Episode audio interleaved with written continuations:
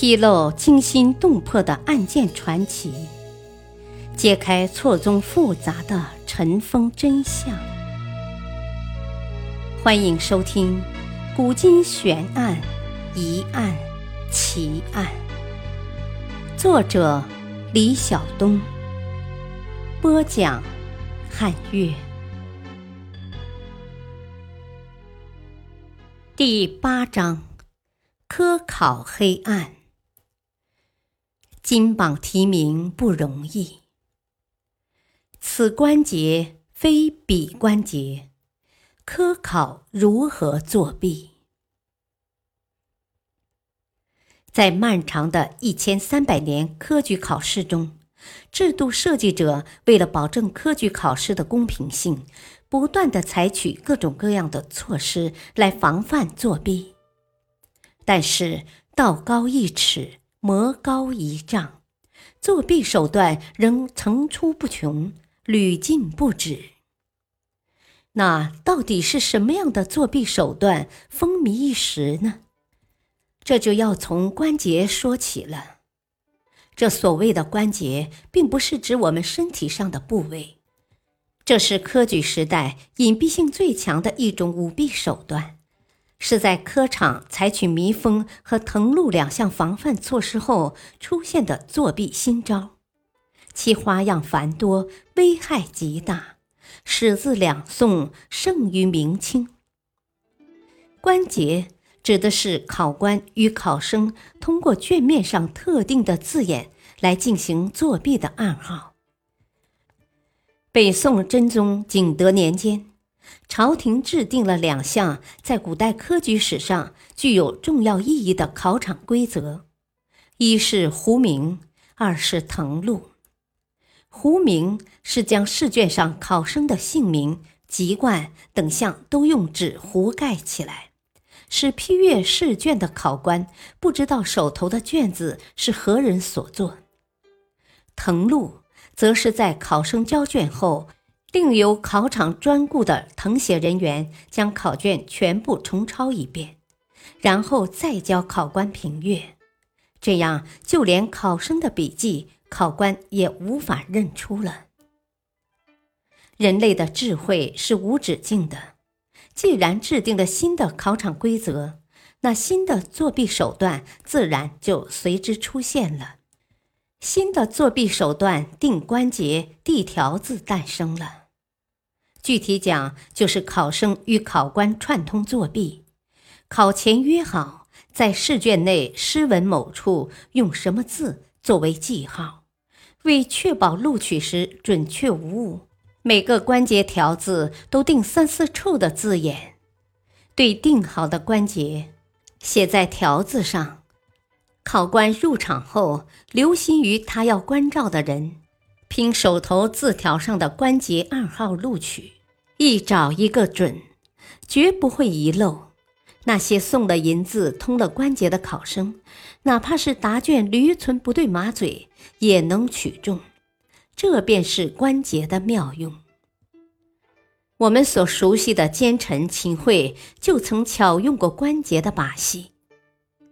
据说当时有个叫秦轩的族内子弟将要应试，临考前，秦桧派人把中书舍人程子山招入相府，只让仆人用美酒好饭侍候，秦桧本人并不出面接待。程子山独自一人闲得无聊，便翻看桌子上标有进士秦宣城的札文，浏览再三，几乎背诵下来。几天后，程子山接到入围点试的任命，并得知秦轩参加考试。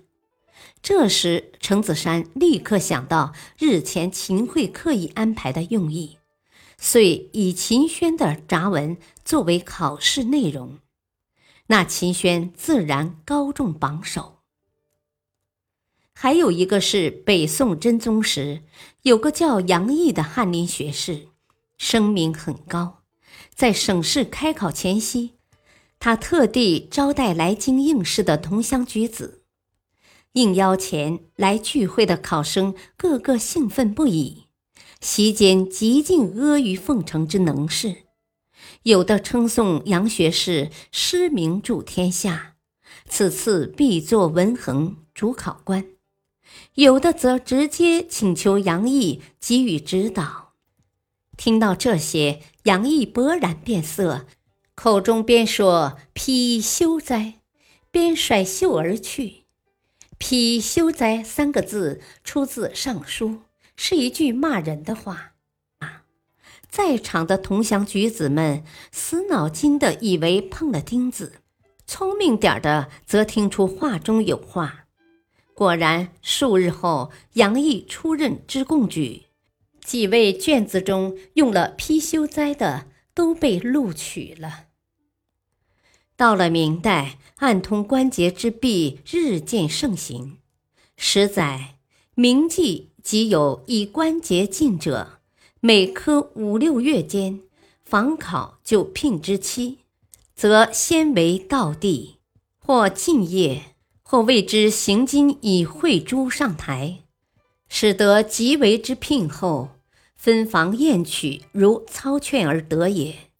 每榜发不下数十人，看来即为之内常常有关节之弊，而且干此勾当者不在少数。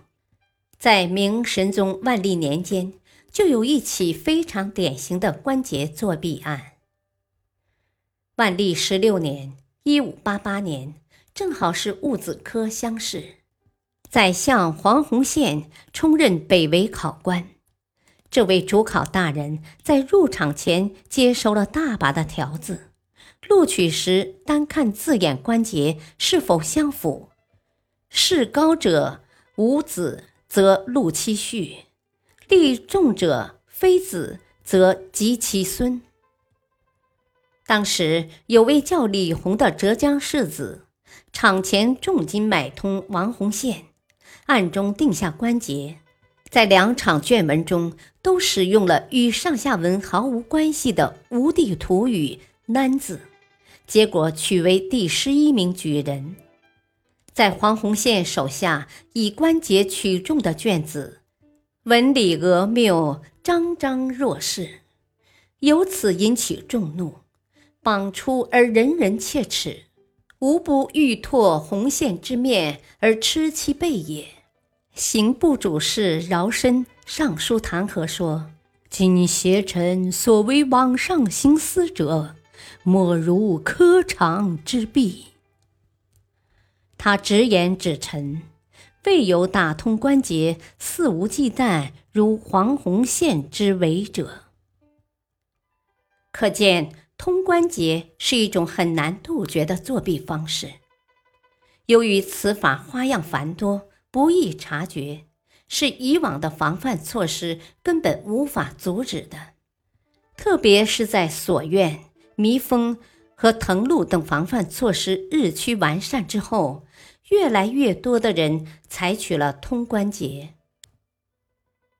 历史话外音：万般皆下品，唯有读书高，几乎深埋在科举时代的每一个人的脑海之中。无论他是考生、农民还是商人，教育成为通向荣誉的最正当的途径。一旦金榜题名，就可以有完全不同的人生。但是如果一个人屡试不第的话，同样会被周围的人甚至家人看不起，失去地位和尊严。当屡试不第的时候，希望就变成了压力和负担，致使一些人选择了通过作弊，在科举考试中取得较好的成绩，以得到解脱。正是这些消极的社会舆论推动了考试作弊的发展。当舞弊成为一种风气，成为世人追求荣华富贵的垫脚石，这种能颠覆命运的力量，足以让世子们铤而走险。感谢收听，再会。